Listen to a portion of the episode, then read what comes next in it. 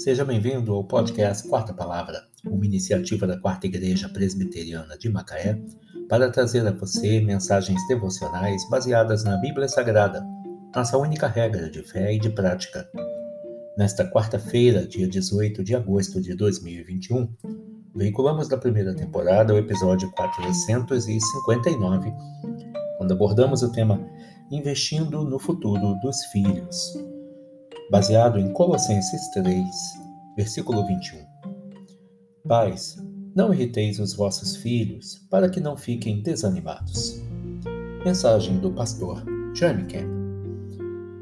A responsabilidade de educar e disciplinar os filhos é dos pais, não é da escola nem da igreja. Por isso, eles precisam dedicar tempo e esforços nesse propósito. Alguns pais Alguns pais pensam que a correção e a disciplina que irritam os filhos e evitam fazê-la.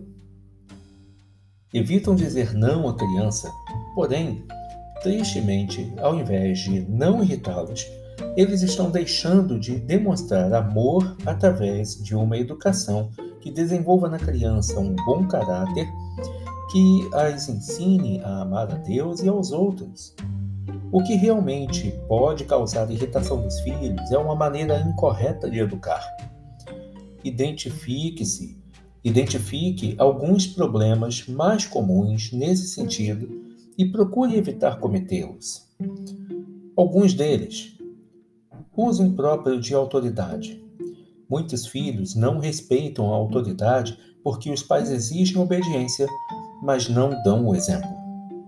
Muitos filhos Muitos filhos não respeitam a autoridade porque os pais dão ordens sem sentido algum, ou que os pais dão ordens sem amor. Disciplinar num momento de irritação ou raiva, isto é muito perigoso. Disciplinar sem boa comunicação. A conversa é sempre necessária.